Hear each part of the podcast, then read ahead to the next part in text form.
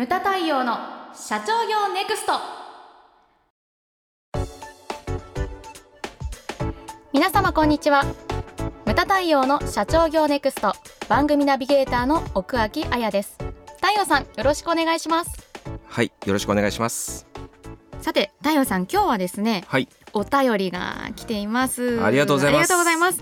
え今回はですね匿名で入社2年目の営業マンの方からのお便りなんですけれども、あ社員さんなんですね、そうですね。社員さんの方からの、はい、えーじゃあ読ませていただきますね、はい。えー上司に値引きをするなと言われて困っています。はい。値引きをした方が安く買えてお客様も喜ぶと思うしこちらも商品が売れるので嬉しいですはい。うん、今は何でも安くネットで手に入る時代です、えー値引きをしないで売れというのは無茶ではないでしょうか。むしろ一部商品を無料にしていろんな人に商品を触ってもらった方が認知度も上がるし、うん。そっちの方がいいのではないでしょうか、うん。なぜ値引きをしてはいけないのですか？というご質問です。はい。はいなんかねいただいたお便り見ますと、あのーむしろこう一部商品をうん。無料にしていろんな人に商品を触ってもらった方が認知度も上がるし、うん。うんまあね、まあ入社2年目にしてうん。うんいろいろ考えられてるなというふうに思います。はい。これ今回値引きということなんですけれどもあの良いか悪いかで言ったら、はい。値引きっていうのはやっぱりやらない方がいいかなといいうふうに思っております。はい。っていうのはよく考えてほしいんですけれども、はいはいその値引きどこから引くか。どでこから、うん。うん。あの例えばですよ、はい。商品の売上から引いてるのではなく、ええ粗利益額から引いてるというふうに私は考えてほしいというふうに思うんですよ。だからそれにはまずですね、はい。えー自分のところの商品、うん。うんあの自分が実際に売ってる商品のはい。粗利益率を知らないといけないと思うんですよ。粗利益率ですか、はい、うん、売上と粗利益ってはい。どう違うんですか、まあ、売上っていうのは売価じゃないですか。はい、売っているあの売っている値段。ですはね。でそこから原価かかっている原価、うんうん製造原価とかを引いたものを粗利益というふうに言ってます。いうん。はい。これね、あの商品、まあ、会社によってねはい。扱ってる商品、製品によってこの粗利益率というのは随分違うんあですね。そんなに違うんですか、うん。例えば原価をはいはい抑えたくて、ええだから中国とかうんうん。あと東南アジアの会社で作ってる会社もあれば、うんうん。日本国内で作ってる会社によってそれはねあのやっぱりうん粗利益率というのは変わってきますよね。うんで稀にね、はいはい。あの90%とか高い会社とかもあるんですけれども。ほとんどが儲け。そうなんですおねー。儲けというとなんか悪いことしてるように聞こえますけれども いやそれはね企業努力として素晴らしいですよね、はい、素晴らしい会社だと思います。でも一般的に、はいはい。例えばですよ30%としましょうか。あだいたい30%ぐらいなんですか？まあそうですね。でまああの例として分かりやすく、まあ、30%とするとですね、はい例えば自分のところの商品がはい。倍か1,000円だとするじゃないですか。1000円で。はい。で200円値引きしたとする、うんうんそしたらまああの売上800円ですよね。そうですね。で、うん。ここに原価がかかってくるわけですけれども、こうまあ原価まあ30%として300円の粗利から200円を引いて100円これが結果的に粗利益になると200円値引きするという、でそういうふうに自覚してほしいなと。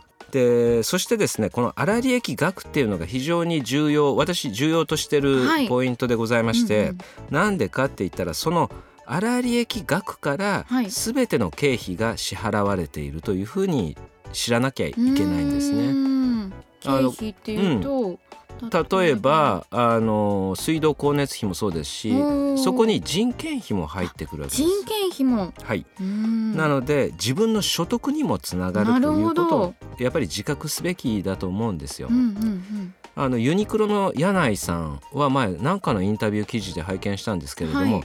だからこの粗利益率を制するものが経営を制する。へえというようなそれほど重要視する数字ですよというふうにね。はい、柳井さんはおっしゃられてました。だからそういうね粗利益率っていうこう重要な数字を教えてない会社っていうのもちょっと僕は悪いんじゃないのかなというふうに思います。うん。であとはですねさらにまあ今年ですけれども10月1日から消費税10%問題というのが出てくるわけじゃないですか。でこの消費税というのはどこにかかるかって言ったら売価にかかってくるんですよね。定価にかかってくるわけです。売上にかかる数字なので、うんうん、会社としてはむしろ値下げをするよりも値上げをする方向でいかなきゃいけないんですね、そうしないと会社の数字を圧迫してしまうとなるほど。いうふうに、えー覚えておいていただけたらなというふうに思います。まあね何年か前にデニーズさん、はいえー私どもで講演いただいたんですけれども、はあの時は確かですね消費税8%に上がった時はいはい。デニーズさんは何をやったかって言ったらあのメニューを一新したんですよね。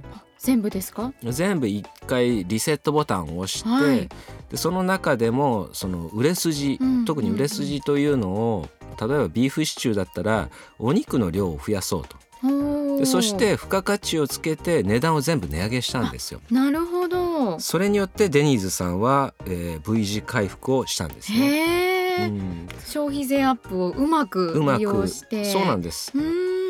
だからこの値引きとか今値段の話をしてますけれども、はい経営そのものって言っていいぐらいあのシビアなものなんですよ。うだそこをですねちゃんと、まあ、会社としてもね教育をしてほしいなというふうに私の立場としては思います。なるほど。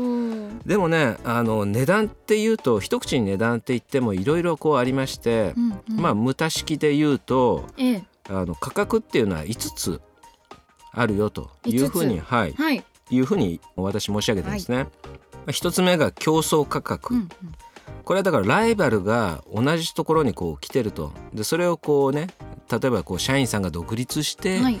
どういきなり同業を始めたと、ででも勝負だから勝たなきゃいけないと、うんなるほど。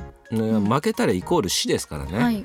でそういったものを叩き潰すためにある一定度こう商品をね泣く泣くこうそういう場合は値引きをしてするしかないですよね。しかないはい。でも経営としてはやった後に何がやしなきゃいけないのかって言ったら、うんうん一旦値引きをしたらもう値上げをするのって難しいんですね。そうですよね。それが染みついちゃいますから、うんだから在庫がはけたところで、さっき言ったデニーズさんと言ったように付加価値をつけてパッケージ値段全部変えて後継商品をちょっと高い値段で出すというのが鉄則なんです。なるほど。はそれから普及価格っていうのがあります。いはい。普及でこれはだから、まあ、値段というのをこう3種類ぐらいね上中下とはいはい作って、そして真ん中をこう一番売りたいとか、はいはいそういうのをこう戦略的に使っていくことです。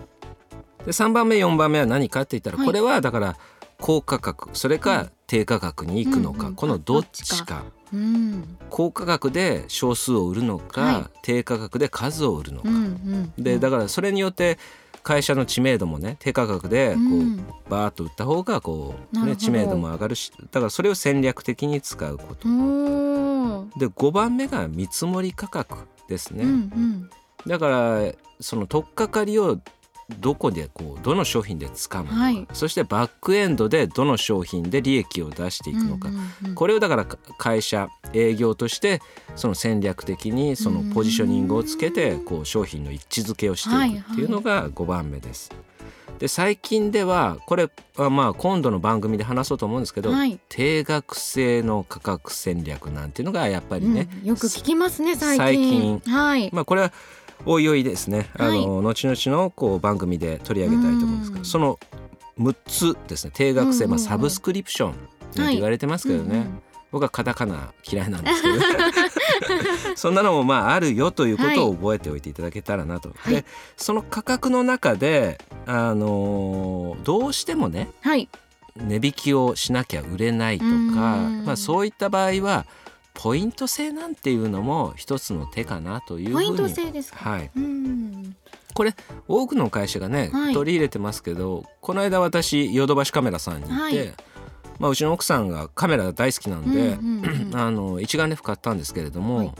その時に販売員さんがねメーカーからいらっしゃってまして、はい。で名札つけててね、うんうんそれで聞いたら「いやお客様まず本体を買ってください」うんうん。それでポイントがつきますから、はいはい。そのポイントで付属品をこう、はいはい。やると、うんうんうん。あの非常になんて言うんだろうなあのお財布にもそうね。買い物ができます、だからそれはお互いにとってもいいことだし、うんうんうんというような感じでですねポイント制ね何回行ったらちょっとこう、うんうんねなんかサービスがもらえるとか、はいはい。そういうのをやってるとこ結構あるじゃないですか、はいはい。私はどっちかというとこうその値引きっていうよりかはそっちの方をこう進めますね。うんうん。それが今回まあ値引きに対してのお答えなんですけれどへも、ー。まあ、もう一点、うん。なんか無料っていう話が、えーね、出てましたよね質問の中に。はい。この無料についてはですね、うん。非常に難しい、まあ、答えとして難しいんですけれども、僕はその無料っていうのはあんまり進めないんですね。あ。そうなんですね。っていうのは、うん。その無料っていう料金にはい。こう誘われてきたお客様というのは、結果的に長い目で見て、自分のところのお客さんになってくれますかという話なんですよ。うんそうすると昔ねあの名簿を集めなさい。はい。名簿を集めなさいとうちの声の中でもす口酸っぱくして言ってましたけれども、自分のところの名簿がこう荒れちゃう原因になるんですね。本当に必要なお客様なのか、もしくはそのただ単に無料っていうのにつられてきただけあのー一時のお客様かっていうのをこう見分けるのが難しくなっちゃうんですよ。それ取り入れると。だからそれをですねまあどういうふうに考えていくのか、うんうんうんうんちゃんと考えた上でやらないとダメですよというふうに思っております。いや値段って本当に大事なんですね。うん、さっき言ったようにん値段イコール経営というふうに考えていただけたらなというふうに思います。なるほど。これが今回のですね、はいご質問の答えでございます。はいムタ対応の社長業ネクストは全国の中小企業の経営実務をセミナー、書籍、映像や音声教材、コンサルティングで支援する日本経営合理化協会がお送りしました。今回の内容はいかがでしたでしょうか？当番組で取り上げてほしいテーマやご質問などございましたら当番組ホームページ上からお寄せください。お待ちしております。それではまた次回お会いしましょう